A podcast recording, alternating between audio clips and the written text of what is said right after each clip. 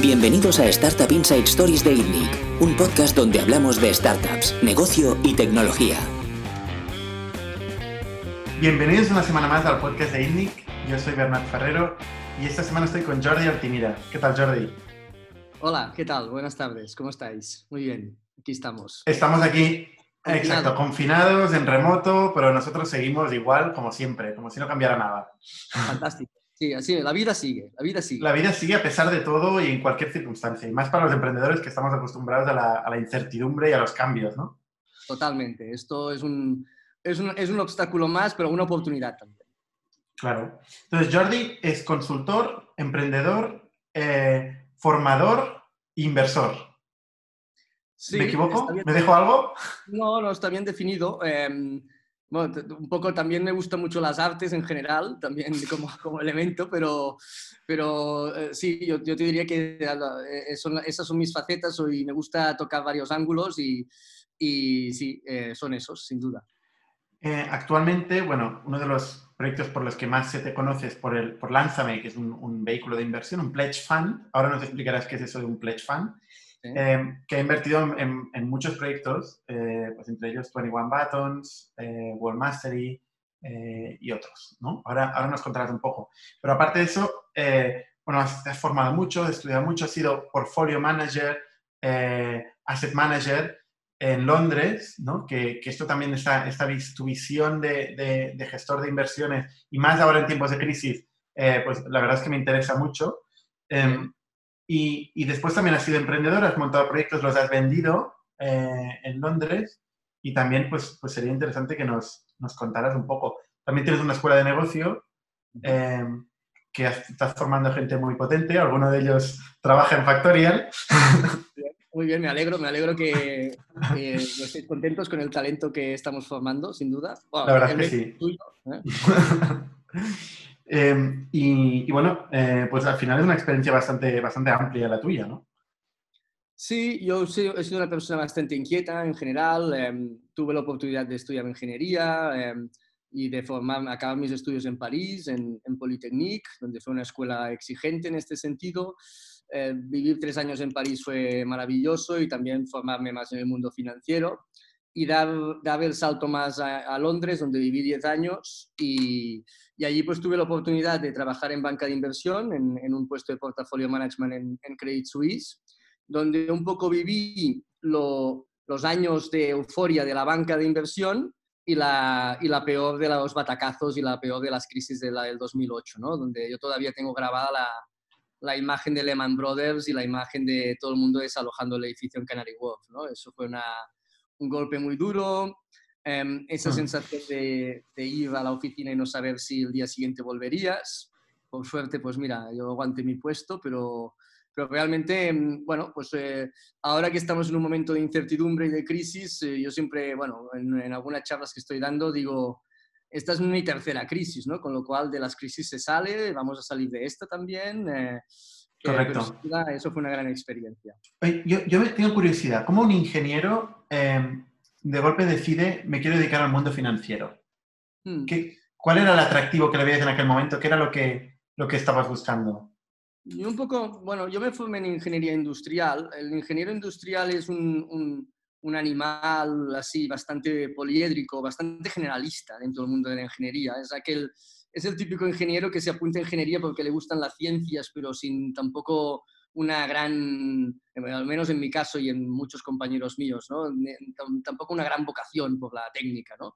Entonces, em, al acabar estudios en París, yo estuve unos años trabajando más en el sector energético, en construcción sostenible, en temas técnicos, pero vi que aquel, el campo más, más tecnológico no, no, era, no era mi vertiente, no era lo que a mí me acababa de llenar y sentí una cierta inquietud por, la, por el mundo financiero, por el mundo un poco más asociado a, a sí, a, esa parte. ¿no? Entonces, en, en, París mismo ya me formé a nivel de, de, un máster que, que, realicé, que fue bastante útil, y, y rápidamente vi que, que, bueno, pues que París era una ciudad fantástica en la cual adoro y quiero profundamente para, para vivir y estudiar, pero para trabajar era un ecosistema desde mi punto de vista más, más, más complicado, menos flexible y en tema financiero, pues eh, sin duda la capital de Europa en ese momento, y espero que a ver con el Brexit qué pasa, pero que en ese momento era Londres, ¿no?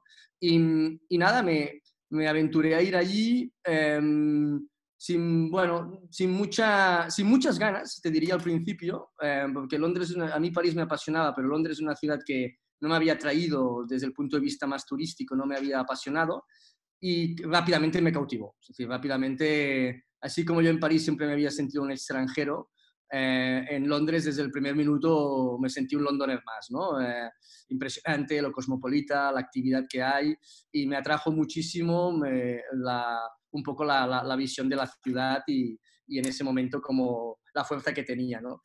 Y, bueno, un poco como que la formación que había hecho en París entre la parte financiera y la parte de Polytechnique era bastante estricta a nivel matemático y analítico, pues la, y en un momento en que la banca pues, eh, necesitaba mucha, mucha captación de, de, talento en este sentido, pues eh, pude, pude acceder a la banca de inversión y, y, trabajar allí unos, unos años en un ritmo bastante frenético, pero muy apasionante, sí.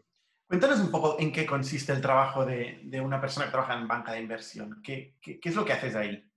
hay bastantes roles ¿no? dentro de la banca, hay más de la parte más asociada a trading, hay aquí sería pues más eh, todo lo que sería producto financiero y compra-venta, em, donde cada trader tiene un, poco una P&L. Hay una, una, parte más asociada a, a, estudio en general, a, desarrollo de producto o estudio eh, macroeconómico en este sentido. Mi, mi, mi, función es una parte más asociada a la gestión de portafolios de, de clientes, eh, con lo cual pues eh, aquí pues trabajamos mucho pues la diversificación de carteras, carteras pues de, gran tamaño y era intentar, pues en este sentido, pues eh, asesorar y, mover la cartera de la mejor forma para, con una posición de riesgo deseada por el cliente, pues lograr la mejor performance posible, ¿no? Esa era un poco la, la, función.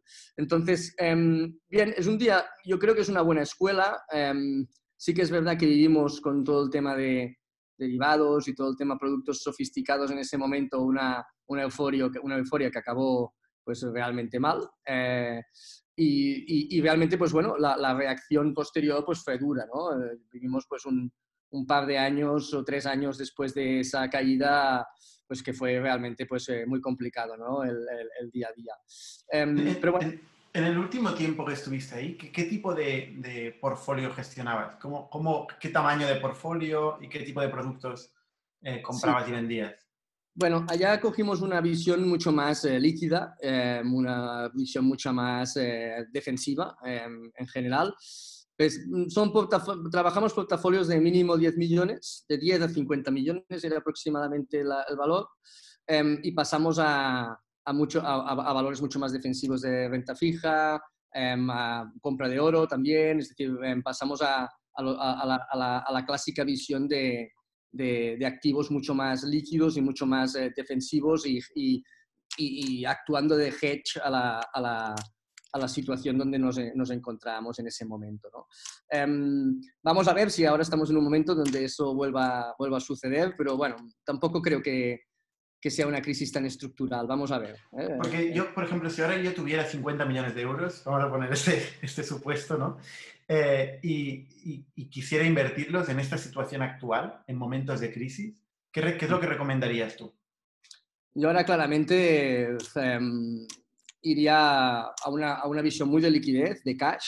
Em, no, es un momento de estar parado y de wait and see. Es decir, no, sería una colocación, producto muy líquido, muy cortoplacista em, y que no, y, no, y no arriesgaría mucho en este, en este sentido.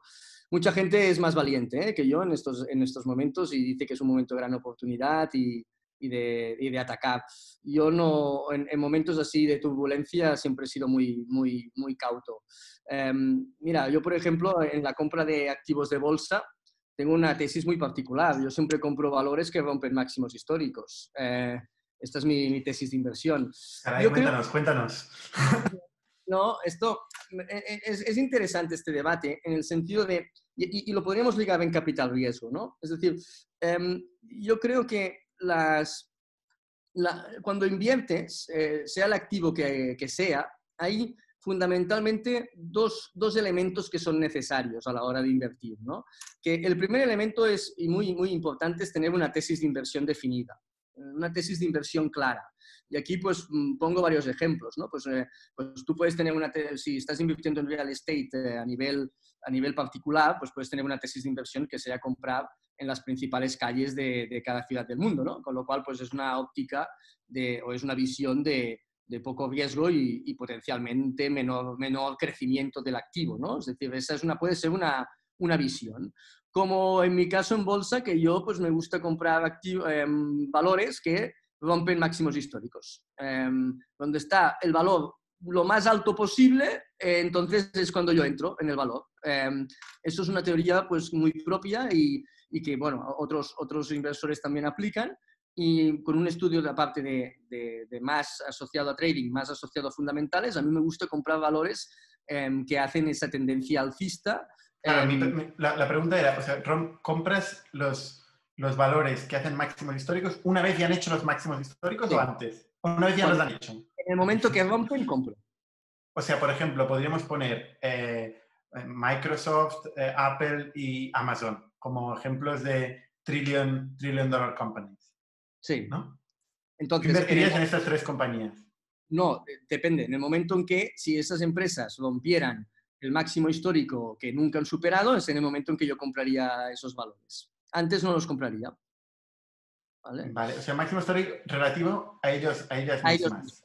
A ellos mismos, correcto.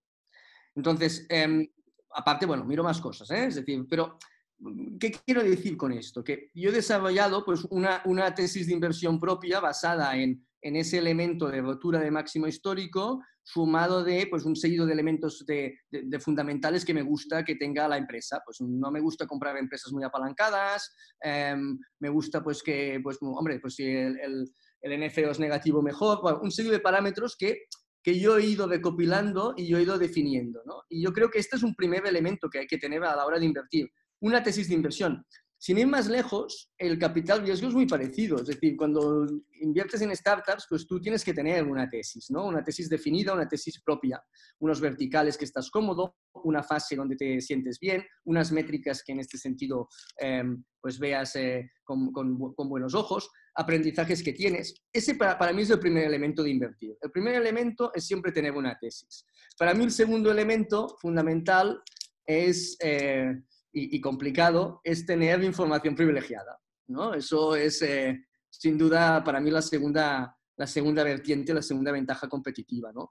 Eh, bueno, en, en, el mundo más, digamos, de, del mercado de, de, stocks es más complicado no tener un, no, o, o, al menos yo no estoy en el nivel de tener un chivatazo de bolsa, ¿no? En estos momentos. Directamente es ilegal, diría yo. ¿no? Directamente es ilegal, pero bueno, ya esto de la confidencialidad ya sabemos que existe poco, ¿no? Pero, pero bien, eh, eh, realmente es, es, es, es, complicadísimo, ¿no? Aparte de ilegal. Bien, eh, yo creo que una cosa interesante del mundo del capital riesgo en este sentido, con los que estamos más metidos en el, en el día a día, es claramente la asimetría de la información. Entonces, la, la, la información, al ser altamente asimétrica, el hecho de un poco dedicarte al sector y tener pues eh, conocimiento, mmm, cierta información extra, pues mira, pues conozco más los fundadores por tal motivo, o resulta que este proyecto ha salido derivado de no sé qué, o resulta que sé que en este proyecto va a entrar tal fondo y es un fondo que trabaja muy bien y eso me ayuda a asegurarme más el éxito futuro. Bien, hay un seguido de elementos más informativos que, que, puedes tener ese, ese punto extra de información que te permiten pues eh, en este sentido, pues aparte de esa tesis, también de, de tener otra ventaja asociada a, a eso, ¿no? a, la, a, la, información, entre comillas, pri privilegiada. ¿no? Eh, me, me, hace gracia porque mm, de alguna forma veo como estas dos, eh, estos dos principios en algún, de algún modo contradictorios, porque por un lado eh, es importante la tesis, que sería homogenización. Hablaríamos de homogenización de criterio. Y por otro lado hablamos de asimetría de información, que sería oportunismo. Sería sí. casi, casi, lo contrario, ¿no? Digamos, vamos a aprovechar esto que está pasando aquí, hoy, solo hoy, ¿no? Es interesante eh, este concepto. Yo creo que, un, mira, en, en, un fondo de capital riesgo tiene que haber los dos perfiles. Tiene que haber un perfil, pienso que analítico, potente, de, de defensa de tesis y de entender bien todos estos elementos, no tan solo en métrica, ¿eh? es decir, el análisis tiene que ser eh, más abstracto y más variado en, ese sector, pero sí que tiene que haber un, un, seguido de patrones que pienso que son importantes definirlos.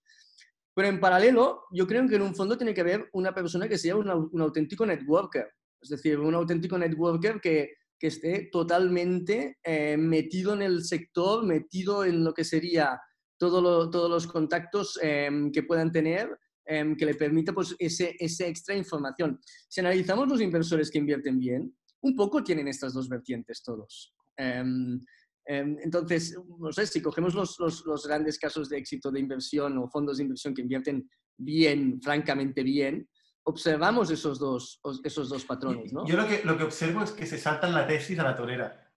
Bueno, bien, claro, porque es un mundo... Sí, sí, las tesis están para saltarse también, ¿eh? Y, y, sin duda, y nosotros mismos nos las hemos saltado y es normal. Pero... Lo que te iba a preguntar, si miras tu, tu portfolio, eh, ¿Cuántas compañías siguen exactamente la tesis que tenéis? Bien. ¿La mayoría o, sí, todas? Yo creo, no, todas no, todas no, todas no. Es decir, em, nosotros siempre decimos que invertimos cuando hay ya, por ejemplo, en una fase donde tiene que haber cierta métrica. Em, bueno, pues, eh, pues, mira, esto ya sería, ahora me vienen en la cabeza dos proyectos que, que, que, no teníamos esa métrica y decidimos invertir, ¿no? Pues porque pues los equipos eh, en este sentido fundadores eran, eran muy potentes, ¿no? Y era, pues en este caso, pues mira, Boom Fertility, no teníamos prácticamente métrica cuando invertimos, eh, Consensios, otro proyecto que, de, de Bansan, que también lo tuviste en el podcast em, hace, hace unos días o hace unas semanas también decidimos invertir y tampoco teníamos en ese momento inicial mucha métrica. Bueno, sí que es verdad que, que hay momentos en que, en que uno, uno se salta la, su, propia tesis, ¿no? Y, eso es, es, es, normal. La tesis también es algo dinámico, no hemos de pensar que es algo estático, es algo que va evolucionando. Y también hay un efecto, mm, os diría, no perverso, pero sí que hay un efecto lógico. A, medida que tú vas invirtiendo en un vertical o estás cómodo en, en una zona concreta, y, encima tienes la suerte de acertar con proyectos que son muy potentes, eh, ¿qué sucede? Pues que, que, realmente de ese vertical acabas aprendiendo muchísimo. Eh, y estás de la mano de emprendedores que son espectacularmente potentes, ¿no? Con lo que, claro, cada vez te sientes más cómodo en ese vertical y cada vez em, te, cuesta más salir de, de, y convertirte en generalista cuando estás tan a gusto en, entendiendo bien ese sector. A nosotros nos ha pasado con el fintech, ¿no? Esta, este elemento. Y, y, y, bueno, un poco pues em, sí que es verdad que hemos ido teniendo que salir a, a proyectos más SaaS y proyectos más mobile porque porque tampoco podíamos cubrir en España todo, no había tantos proyectos de deal flow en fintech como para, para quedarse allí, ¿no? Pero mm, bien, un poco eso es interesante, pienso. Perdona que vuelva atrás en el tiempo, cuando en tu época de portfolio, portfolio manager. Eh, tú has dicho que en estos momentos tú lo que querías es invertir en cash. Eh, sin embargo, eh, puede llegar a la, la, situación en la que incluso el cash puede tener riesgo, ¿no? O sea, y, y esa es una pregunta que también nos hacemos muchos emprendedores, ¿no? Es decir, si tengo dinero en el banco ahora mismo, ¿está seguro el dinero en el banco? Porque hay riesgos de distinto tipo. Hay riesgo moneda, en, Europa en general hay riesgo país, hay riesgo banco. Eh, sí, sí em, sin duda. Es decir, el, todo el sistema financiero podría fallar, ¿no? Yo creo que no estamos en este sentido, así como en 2008 sí que estábamos en, una, en un momento mucho más peligroso eh, asociado a esa parte yo creo que el momento actual no es tan, no es tan, no es tan arriesgado en referencia a, eso, ¿no? El sistema, sistema financiero yo no lo veo tan, tan, tan en riesgo en estos momentos.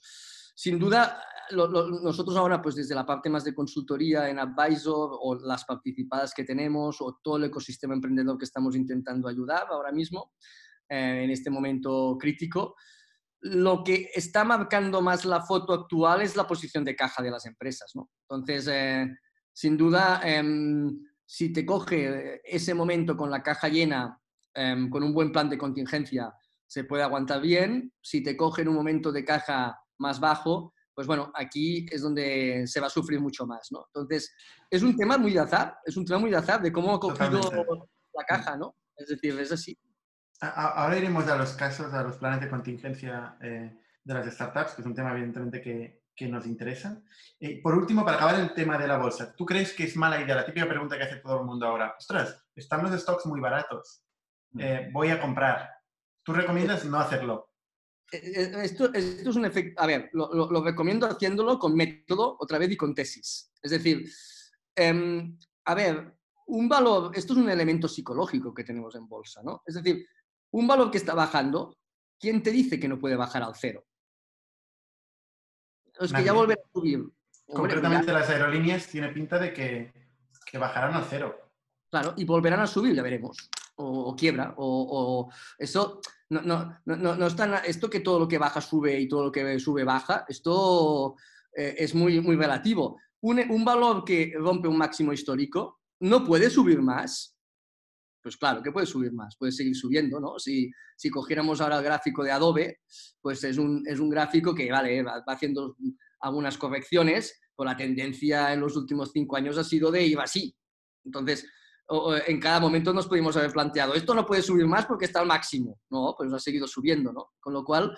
Bueno, bajar de cero no se puede bajar más, eso está claro. subir siempre puede subir. Todavía no, no, lo, no lo tenemos eh, parametrizado. Eh, eso eh, puede pasar. Entonces, mm, la visión de que un, un stock bajista puede, es una oportunidad, mm, yo lo pondría muy, muy en, en cuestión. ¿eh? O sea que siempre con tesis. Hay, hay tesis de inversión que saben comprar en valores que desaceleran, pero hay que, hay que, hay que hacerlo... Eh, no, no, es un casino esto, hay que, hay, que, hay que tener un poco de conocimiento ¿no? en, este, en este sentido. Esto es como, como el mundo más del business angel, más amateur, ¿no? que invierte en, un, en una empresa o en una startup porque dices que yo esto lo veo. Bueno, ya, pero yo el veo, veo, el veo, veo que ves, ¿no? Em, mm, cuidado, con, con, cierta tesis y con, cierta, y, con cierta, y con ciertos parámetros, ¿no? Yo creo que eso es importante. Vamos a seguir tu trayectoria, eh, pasas de portfolio manager y entonces pasas a ser emprendedor y arrancas una compañía. Sí, ¿Qué compañera? ¿Cómo fue eso?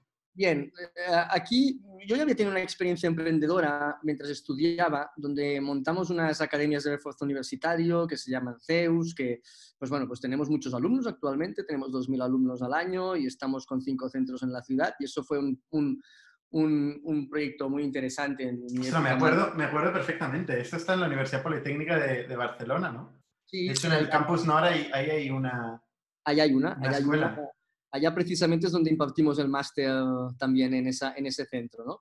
Em, entonces, bien, em, bueno, eso fue una primera experiencia que a mí me llenó mucho. desde muy joven me enseñó a, a lo que sería, pues, em, un poco, pues, estar muy en contacto con, con, lo que ya es la dirección de personas. y otra cosa muy importante, yo desde los 20 años me puse delante de una clase, ¿no? Y eso, eso es de las cosas más gratificantes que, que yo he vivido en mi vida es el hecho de haber tenido 3.000 alumnos, de estar delante de una clase. Em, yo soy un perfil bastante tímido que gracias a, un poco pues, a esa exposición en público me ha permitido pues, eh, expresarme bien, ser capaz de orar, de, orar con ciertas garantías, de un poco pues, perder ese miedo. Y otra cosa muy interesante, de, captar miradas muy rápido. ¿no? Cuando tú te pones delante de una clase, tienes que mirar si la gente te sigue, te entiende, si captas atención y eso em, rápidamente te dibuja un poco la, la forma de ser ¿no? de, de, la persona que tienes delante. Y leer eso a mí personalmente me ha sido muy útil. Tanto es, a mí, mi pasión por dar clases ha sido tan extrema que yo recuerdo que todos los años que he vivido fuera, em, yo, por ejemplo, en banca de inversión, que igual trabajaba 12 o 14 horas al día, yo cogía el fin de semana, me cogía un avión, me venía a Barcelona, em, daba 10 horas de clase sábado y 10 horas domingo, me volví a Londres, seguía toda la semana y, y así encadenaba ocho semanas, ¿no? Yo los cursos en, en, la academia no los había dejado, ¿no? Em, eso para mí era, era algo que me, me, llenaba muchísimo. Bien, yo creo que esa experiencia emprendedora la tuve allí, estuve varios años formándome y trabajando más en corporates y hubo un momento que, bueno, pues que sentí otra vez la, las ganas de, de, de emprender, ¿no? Y allí yo creo que capté, em, capté un poco una oportunidad que venía de mis dos experiencias profesionales. Yo en París había trabajado más el ángulo de la, de la energía desde el punto de vista técnico, de eficiencia energética a nivel de edificio, y en, y en, la parte más financiera de banca de inversión había visto pues, más todos los activos de trading.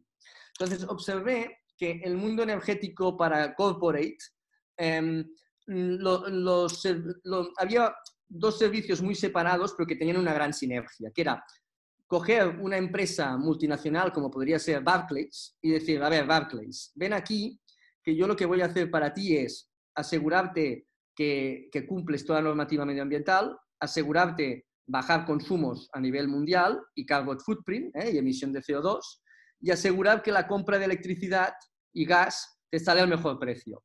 Combinar en la factura eléctrica lo que era bajar consumo y comprar de forma eficiente, esa doble sinergia en mercado no estaba, no estaba, no estaba explotada, no estaba realizada. ¿vale? teníamos empresas que hacían las cosas por separado y sin, y sin, mucha, sin mucha comunicación.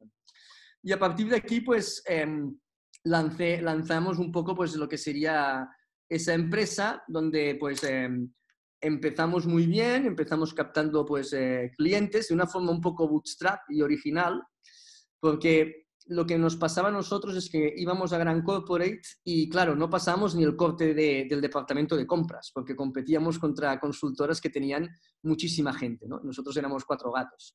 Entonces, yo me di cuenta que la manera de, captar a, cliente era aprovechar los procesos de, eh, de Me, me, alisté a todos los headhunters de UK para un poco em, entrar en lo que sería el reclutamiento de un puesto que, pues, pues por ejemplo, si Barclays quería fichar al head de Energy, hacían un proceso que era increíblemente largo. Es decir, te reunías con los cinco heads de el head de real estate, el head de, de, property management, el head de, el head de facility management. Te reunías con un seguido de personas muy seniors que era imposible acceder si no hacías un proceso de selección con ellos. ¿no?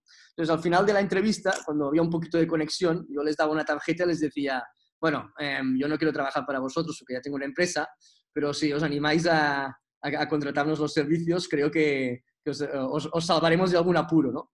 Oye, ¿no se cabreaban? ¿No se cabreaban? bueno, algunos, sí, algunos sí, pero bueno, mira, si se cabreaban tenían dos trabajos, ¿no? Y, y luego, y, pero a algunos le caías en gracia. Y yo recuerdo que eh, precisamente lo de si tienes algún problema, eh, estoy aquí para solucionártelo, se lo tomaron a pie de la letra y me recuerdo estar en Moscú, en una oficina de Barclays, con una situación tremenda, intentando salvar la situación con un estilo más mediterráneo que, que otra cosa, ¿no? Em, y, y, realmente pues tienen, bueno, ganando contratos así, ¿no? Bien, yo creo que eso fue una experiencia buena. Sí que es verdad que en ese decurso de, tuvimos la suerte de, tener un equipo muy potente. Yo no, he sido un buen, yo no soy un buen CEO. Em, yo siempre que el proyecto crece un poco, Em, me desvinculo de la posición de CEO, porque no es la posición que yo estoy más cómodo. a mí me gusta más el desarrollo de negocio y siempre pues em, en las empresas donde estoy intento poner una persona que actúe más en, el rol de, gerente. ¿no? Em, en este caso en particular, dices arrancamos. ¿Quién, ¿Quiénes erais los que arrancasteis este negocio? Mira, yo, yo lo arranqué como socio, pero sí que rápidamente se, Tuvimos la suerte de fichar a un trader muy potente en lo que es la compra de electricidad.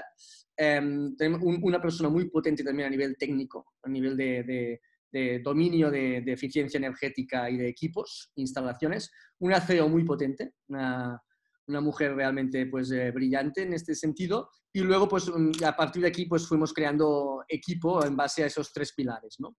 Em, claro, hubo un momento aquí es donde nosotros pasamos y la, crisis de la banca de inversión fue mi primera crisis.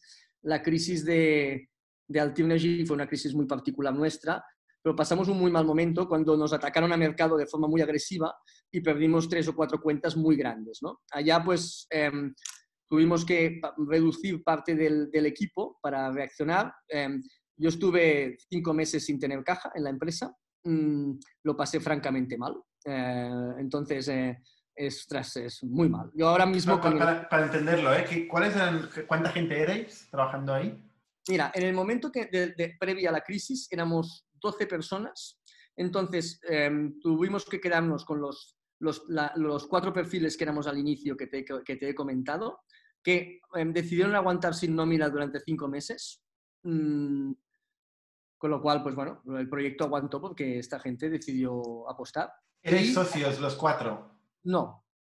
no ¿Quiénes eran los socios? Yo solo. ah, tú solo. Ah, vale. Yo solo socio. Entonces, ellos decidieron aguantar porque creyeron en el proyecto en este sentido. Em, en ese momento ni hablamos de stock options, ni hablamos de phantom shares, ni hablamos de nada. ¿eh? Es decir, era un tema de aguantaron por, aguantar, ¿no? Em, cuando te puedo asegurar que el trader que, o, los tres perfiles se podían colocar al día siguiente en, en Londres, pero sin ningún tipo de problema y con un salario significativo.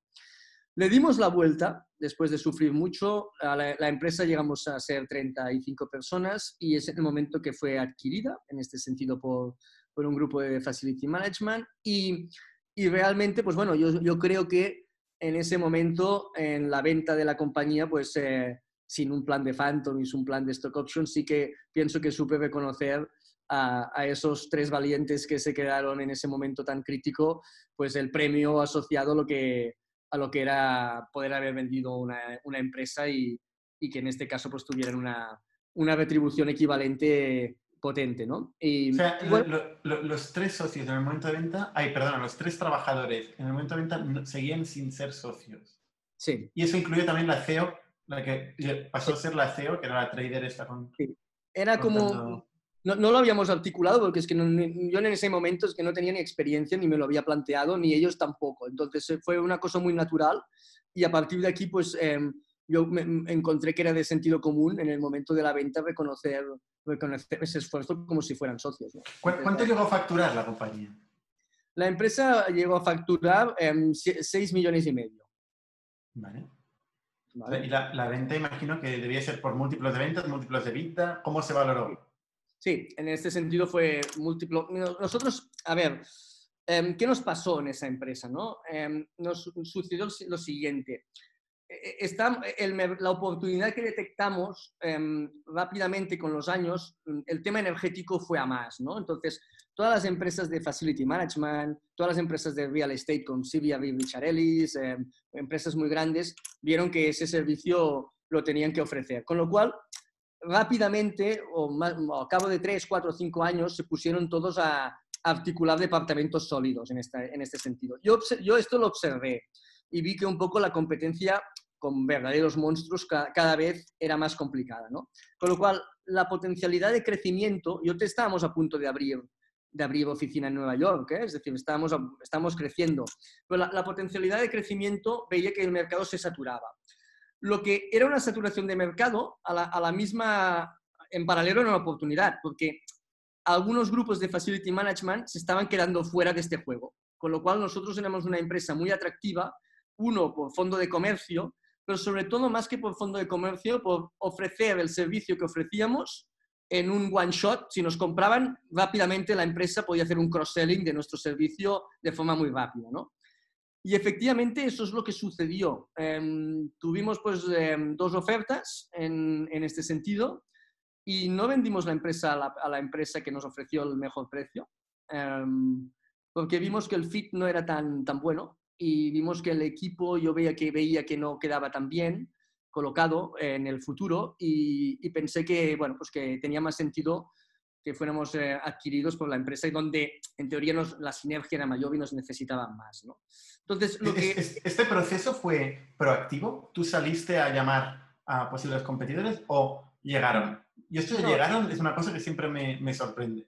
A mí nunca me ha llegado nadie para nada en la vida en general. ¿eh? Siempre he tenido que ir yo a picar puertas. Fue muy, fue muy natural em, por lo que te comentaba, ¿no? Es decir, yo, a ver, yo cuando estás en el día a día de una empresa eh, tuya, tú no, a ver, no, no, te planteas la venta, ¿no? Es decir, em, al menos yo no me la planteaba, ¿no? En ese momento em, yo estaba en el día a día, estaba, mm, bueno, pues muy, muy, yo soy un perfil muy obsesivo cuando emprendo, ¿no? Es decir, entonces, em, cuando más, obsesionado estoy, mejor va el proyecto, pienso. lo que, bueno, me consume a nivel de salud, ¿no? Pero, pero esto es otro tema, ¿no? Pero, entonces, yo en ese momento estaba, pues, muy metido y, y realmente no, no, no, no, estaba pensando ni mucho menos en un exit, ¿no? Eh, no tenía experiencia ninguna. Entonces, bueno, sí que es verdad que cuando empezó, empezaron los primeros approach en este sentido, tú también haces una reflexión y dices, oye, em, ¿es el momento de vender esto? ¿O eh, es, esta oferta está bien? ¿Tiene sentido? ¿Tiene lógica?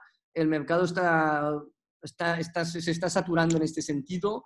Em, voy a poder generar lo mismo por mí mismo con, la, eh, con el entorno que me encuentro o es momento de esto reflexionarlo. a ver, es una, es, un, es una criatura que has creado tú con un equipo muy próximo, ¿no? ¿no? Y ese paso para nada es fácil, ¿no? Em, pero pienso que, pienso que en ese momento acertamos y, y, y, creo que no... no ni pero, pero recibiste una llamada. Sí. Recibiste una llamada de un, de un, competidor, de dos concretamente, al mismo tiempo, casualmente, que te ofrecieron dinero a cambio de la compañía.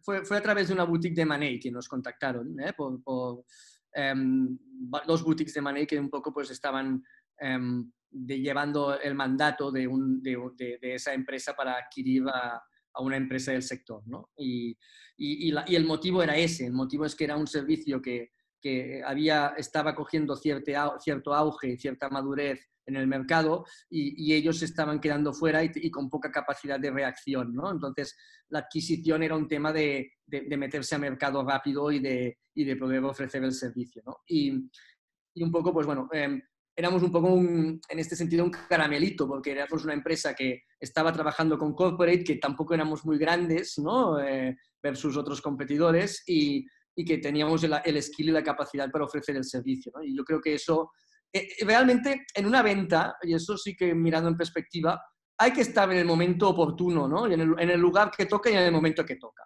Y, y esto es difícil de, conseguir. ¿eh? es fácil de decir ahora a, posteriori, ¿no? Pero para alguien que la quiere buscar. Nosotros mismos, con, con, las participadas que tenemos, pues en el momento que salimos, las ventanas de liquidez de salida son ventanas de liquidez muy concretas, ¿no? Y, y, bien, eh, es ese, eh, es, ese timing, es ese momento, no sabes cuándo volverás a tener una ventana de liquidez y no sabes nunca si vas a acertar o no, o si oye, nos podíamos haber quedado en la empresa y al cabo de unos años haberla vendido por más, ah, si la hubiéramos hecho crecer por facturación. Pues quizás sí, pero mm, yo, yo interpreto que no hubiera sido complicado.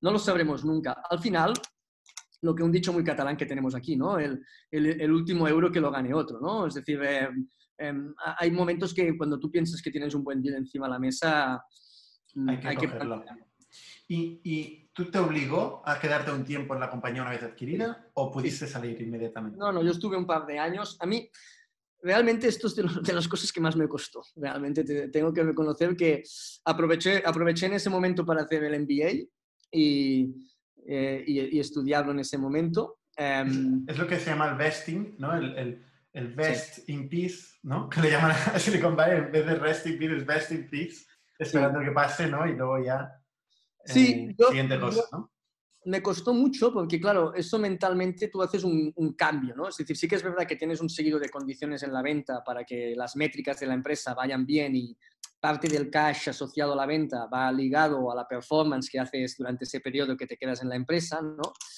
Pero para mí esto ya no, no, no, no era tan una motivación, ¿no? Es decir, la, la, motivación era que el proyecto era un proyecto que era mío, que no ya dejaba de ser mío, ¿no? Entonces, Mm, es, esos periodos, yo, yo sin, mira, si, si, tuviera, si, se, si volviera a vender una empresa, ese periodo de permanencia me lo plantearía mucho, ¿no? Eh, y, o, lo, o, lo, hablaría muy francamente, porque sí que es verdad que pues, por mi, mi tipología, mi mentalidad, em, la, mantener la motivación en, ese momento para mí es, es, es, complejo, no, no, no, es fácil, ¿no? Entonces, bien, bien, pienso que hice un buen trabajo y pienso que, que hice una salida correcta, pero a nivel, a nivel me pude dedicar bien al MBA también y, aprovecharlo bien.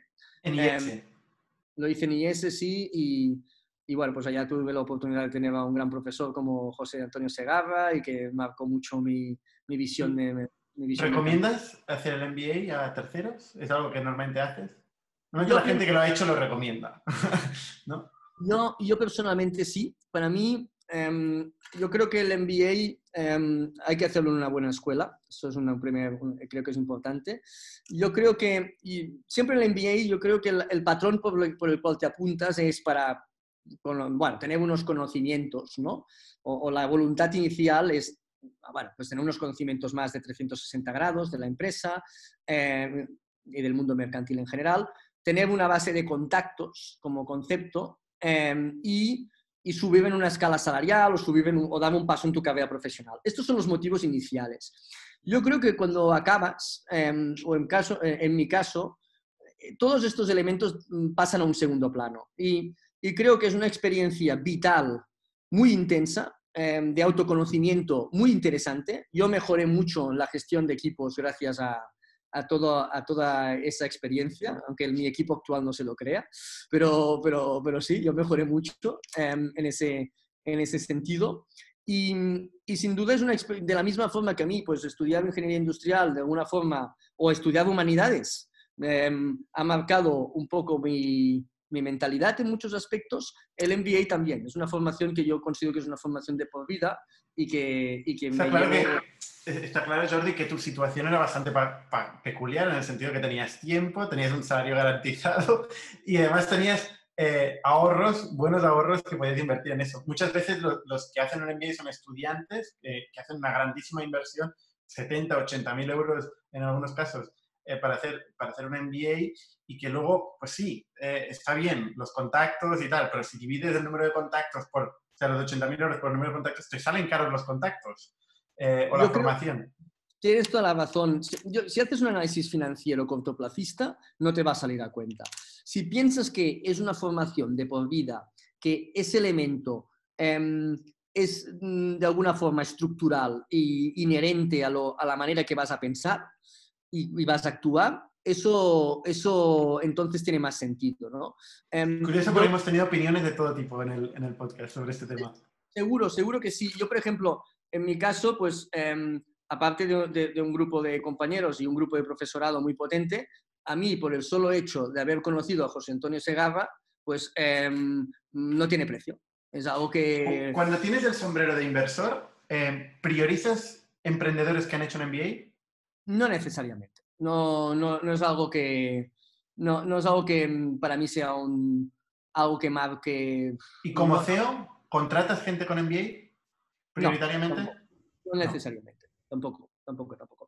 Yo creo que em, a, mí para la, contratación, desde mi punto de vista, el patrón principal es la ambición de ser.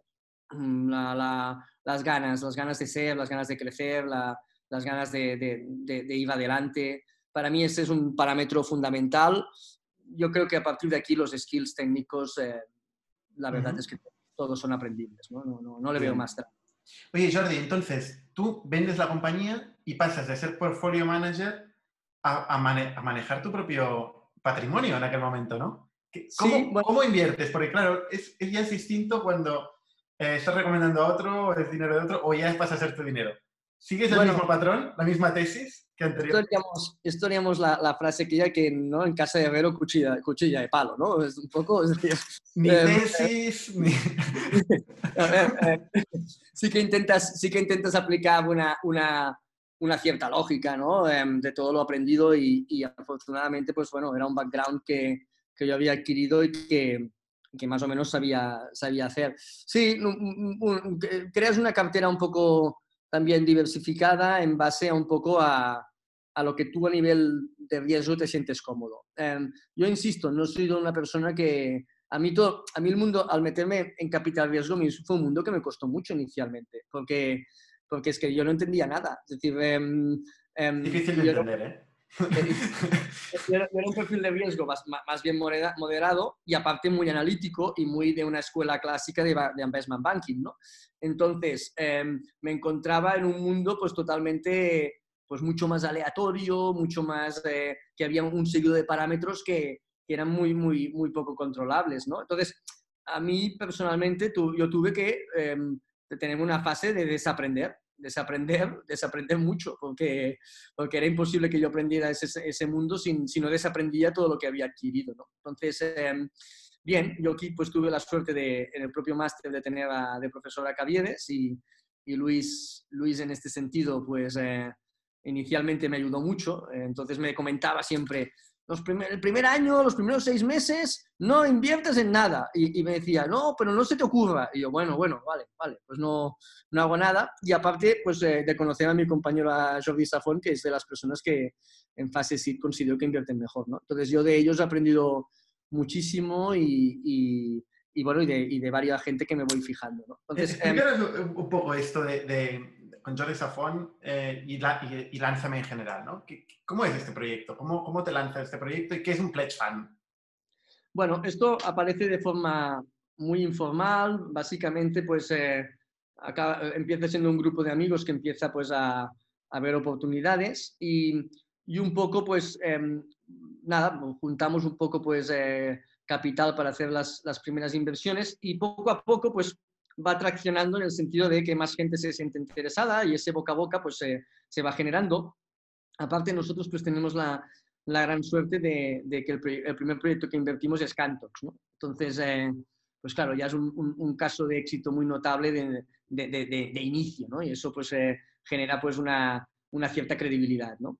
Entonces, eh, nada, un poco, yo creo que a partir de 2014, eso, la primera inversión que es Cantox se realiza en 2012, en 2014 yo creo que pues, nos empezamos a profesionalizar un poco y ya pues eh, entre, entre Jordi Safón y yo mismo pues ya, ya entramos un poco a, a llevar más la, la, gestión en este sentido eh, y un poco pues eh, ya entramos a definir más tesis y a, y a, hacer un seguimiento participada más, más estricto y más, y más, más controlado. ¿no? Intentaba aportar pues eh, pues varios elementos, ¿no? Nosotros lo que podemos aportar más a la participada es visión financiera, claramente.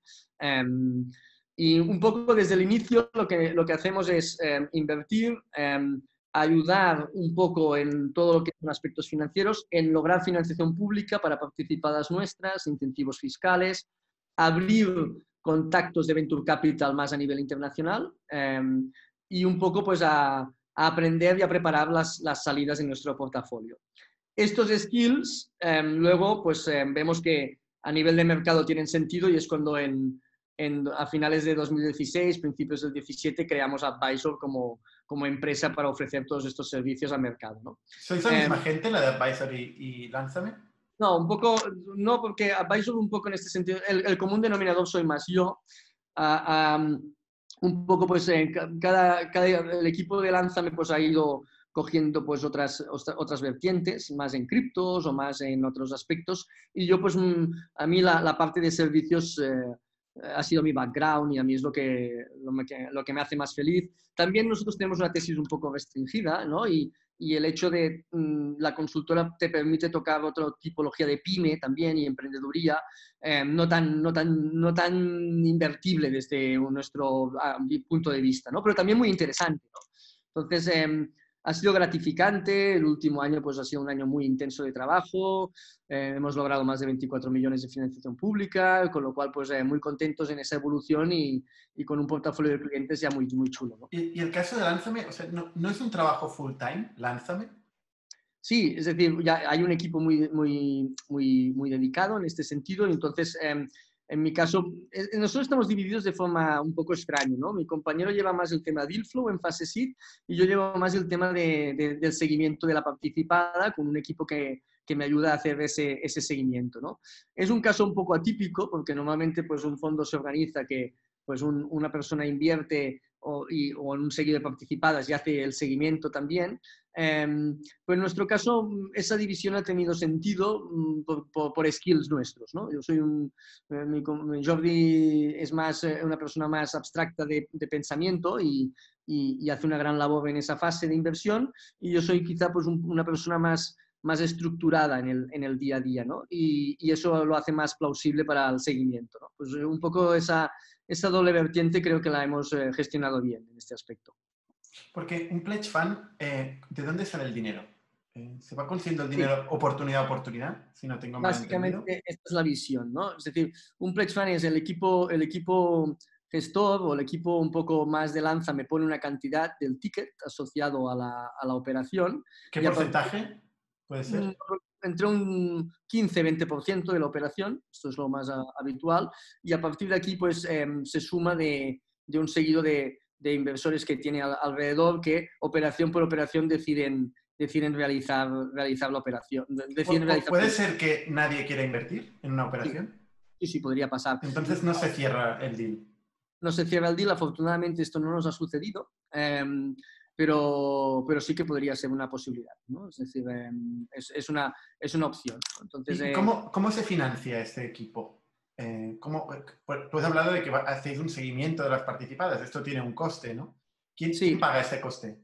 Nosotros un poco para, con, tenemos unos, un, unos, costes de constitución de vehículo y luego no hay management fee en este caso eh, y lo que sí que hay es una, es una comisión de éxito, ¿vale? de, salida de la, de la, participada. De esta forma es un poco como, como se, se financia, como se ha financiado el proyecto.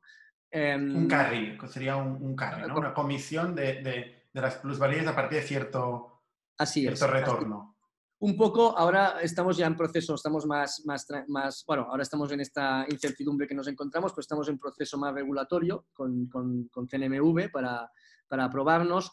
También un poco, pues tenemos la, la, voluntad de, de, ya crear gestora y, y ya ir a, a, vehículos en este sentido más, más tradicionales. ¿Y, y, la, y, el seguimiento, eso es algo que invertís vosotros? Sí, eh, correcto. Lo hacéis vosotros y, te, esperáis tener un retorno a largo plazo Así es, un poco, a ver, nosotros hemos observado a lo largo de los años que esto es un túnel, ¿no? Eh, es un túnel que está muy bien comprar, pero compramos para vender, ¿no? Entonces, em, un poco que hemos observado, hemos observado algo muy interesante, ¿no? Eh, que yo no me canso de repetir. Nosotros de, nuestro portafolio, que es un portafolio bonito, ¿eh? es un portafolio realmente bonito, pues con casos como Cantox, como Novicap, como Lingo Kids, Wall Mastery, 21 Buttons, Verse, Consentio, Streamloots, eh, Genialis, es decir, son proyectos que realmente algunos de ellos han ido, pues francamente bien. Eh, pero hemos observado un patrón, es que en Serie A, en la fase de, de 3, 4, 5 millones de inversión, aparece un Venture Capital internacional. Y los proyectos que nos van francamente bien son proyectos que se produce este patrón.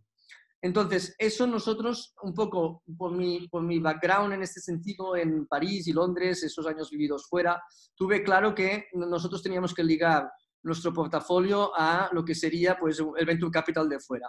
Y desde ya hace años pues, eh, iniciamos esa, esa conexión, iniciamos esa, esa liaison entre lo que serían pues, proyectos nuestros y eh, inversores y Venture Capital de fuera. Nos hemos dado cuenta que el cap table es importante. Por ejemplo, vosotros en Factorial tenéis un cap table fantástico de, Champions League.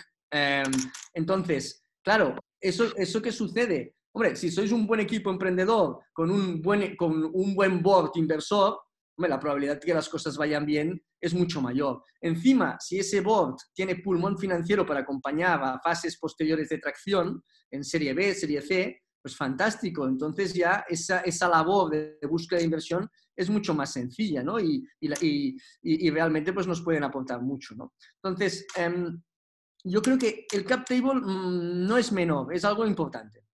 ¿Cuál, cuál, ¿Cuáles han sido las salidas que habéis hecho hasta ahora? ¿Habéis conseguido salir de algún proyecto? Sí, nosotros hemos hecho em, tres salidas en este sentido.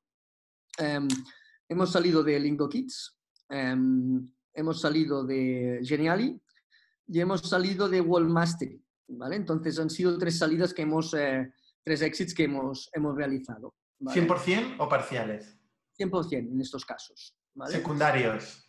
Secundarios, exacto. A ver, aquí es, es otra de las lecciones aprendidas, ¿no? Es decir, en Europa, un poco en la visión de salir, em, no tenemos un Nasdaq, eh, es muy difícil un IPO en, en Europa, Em, no tenemos em, un IBEX 35 que compre tecnología o compre startups. Entonces, es complicado salir. Hay alguna operación de money que se puede salir, pero la mayor, la mayor fórmula de salir es a través de secundarios. ¿Qué pasa? Que tú para salir, tú te tienes que crear el secundario. Entonces, ¿qué, qué tienes que hacer? Pues es, es, es, bastante sentido común. Es decir, al emprendedor ayudarle a hacer la ronda. Es decir, tienes que activamente ponerte a hacer el fundraising con el emprendedor. Entonces, em, ¿por qué? Porque, a ver, es lógico y normal. Cuando un emprendedor tiene el primario eh, cerrado, cuando ya tiene la ronda hecha, el dinero, el dinero que va a la compañía.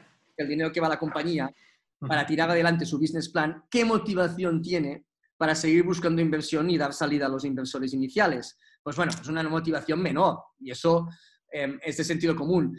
¿Por qué? Porque, hombre, pues porque los procesos de fundraising son muy desgastantes. Entonces, decirle al emprendedor, pásate un mes más haciendo el roadshow para, para dar salida al secundario, em, para, para generar secundario y dar salida a los inversores iniciales, pues no tiene ganas. Entonces, la manera de generar este secundario es hacer tú el fundraising con el emprendedor. Entonces, generar más demanda de, que oferta que haya. Es decir, y que, oye, pues que si no, que mm, hay más dinero, si una empresa está buscando 10 millones y en ese momento pues hay una demanda de, de, 13, pues hay 3 millones allá encima de la mesa que no pueden acceder a la empresa y eso sí que es una oportunidad para en este sentido pues generar el secundario y comprar a los inversores iniciales. Al final acaba siendo un héroe, ¿no? Porque dejas espacio eh, para que puedan entrar otros, ¿no? Me imagino, por ejemplo, el caso de, de, Lingo Kids, que no conozco a los emprendedores, pero sí a los fondos, ¿no? Que si no me equivoco son CAFAN y Holzbring Ventures, entre otros. Sí, es entre canales, es JME y, y Canales también, vale. Ah, vale, ok. En este caso, pues pasó esto, hubo más, más gente que quería invertir que, la, que, que quería Cristóbal es el emprendedor, ¿no? Sin duda, Cristóbal es de los mejores emprendedores que yo he conocido a nivel personal y, y bueno, pues un poco pues generó esa, ese extra de, de, de, secundario para, para, vender. Nosotros, en cambio, ha habido proyectos pues que como Cantox que no hemos salido todavía, ¿no? Y estamos allá presentes y, y decidimos... Eh, o sea, así como tenéis una tesis de entrada, igual no, no tenéis una tesis de salida definida. Es una gran pregunta esta, es, una pregunta espectacular. Algún día a mí me gustaría montar un, curso de, Business Angels, pero que explicara la tesis de desinversión, más que la tesis de inversión. ¿no? Um, la tesis de desinversión, bueno, te tengo que ser sincero que hemos ido aprendiendo mucho y creo que ahora, pues poco a poco, vamos viendo parámetros ¿no? de, de, de, qué tenemos que hacer a la hora de desinvertir. Pero sí, sin duda ha sido un aprendizaje y creo que poco a poco la, en este aspecto la hemos, la hemos ido definiendo. Vale, oye, para acabar, porque me estoy alargando el tiempo que habitualmente eh, dedicamos. Es que es muy interesante tu, tu historia, Jordi. Eh, por último, startups actualmente, en el, en el, momento actual, que necesitan financiación, eh, que no tienen caja, ¿qué tienen que hacer? Um, sin duda. De rezar, que, sí, no, que, los que es lo que comentamos hace un momento, ha sido, es un momento muy por azar. Mira, yo una cosa que me pregunto, ya no, ya no a nivel de gobiernos, me pregunto a mí mismo. Eh, es decir, fíjate cómo es el ser humano, pero yo me lo pregunto a mí mismo. Es decir, ¿cómo es posible, cómo es posible que yo no me, no me, no me haya planteado que esto nos iba a llegar aquí cuando lo veía en China por las noticias? Exacto. Pero es que yo a nivel personal... Todo el mundo, todo el mundo. pero yo, No me lo, yo no culpo a nadie, me culpo a mí. Y yo no lo veía. No me, es que... Peor, peor en mi caso en particular, que tengo amigos en China que me lo contaban y decía, pero qué exagerados. Esta era mi reacción. Pero esto que, ¿cómo nos va a pasar a nosotros? Como era, todo de sentido común, ¿no? En un mundo globalizado que el, virus iba llegando. Entonces, bueno, eso realmente es, es, es, una crítica que me hago. Yo tengo un amigo que hace seis semanas, seis semanas, ocho semanas, me llamó y me dice, voy a hacer un ERTE. Y yo digo, ¿por qué? Si te va muy bien la empresa. Y me dice, es que esto va a venir aquí. Y yo, ¿pero qué es decir? Y yo, sí, sí, yo lo activo. Que por suerte no lo ha tenido que hacer porque ha salvado, ha, hecho un pivotaje muy interesante. Pero un poco... De los pocos. Sí, los pocos. La, la, la, situación actual depende mucho de cómo te llega la caja en ese momento. Entonces, claro, si tienes oposición de caja fuerte, aguanta. Si no, a sufrir. A ver, yo vamos a suponer que ya, ya, ya, no hemos hecho nada, ¿no? Y que estamos en esta situación donde hace falta caja. ¿Hay, hay gobierno? ¿Hay ENISAS? ¿Hay, hay algo? Eh, sí. A ver, ¿Bancos? Sí, sí, sí. Eh, de hecho, estamos, estoy haciendo seminarios, no paro de hacer seminarios, está, hay webinars ahora, ahora se, llaman webinars. No paro de hacer webinars intentando explicar, mañana tengo dos, em, intentando explicar toda esta situación. Em, a ver, lo primero que hay que hacer es un plan de contingencia seis, seis nueve meses, olvida, coge el business plan de 2020, tíralo y este es un año que es un año dedicado a la supervivencia, mm, pura y duramente. Aguantar es un éxito.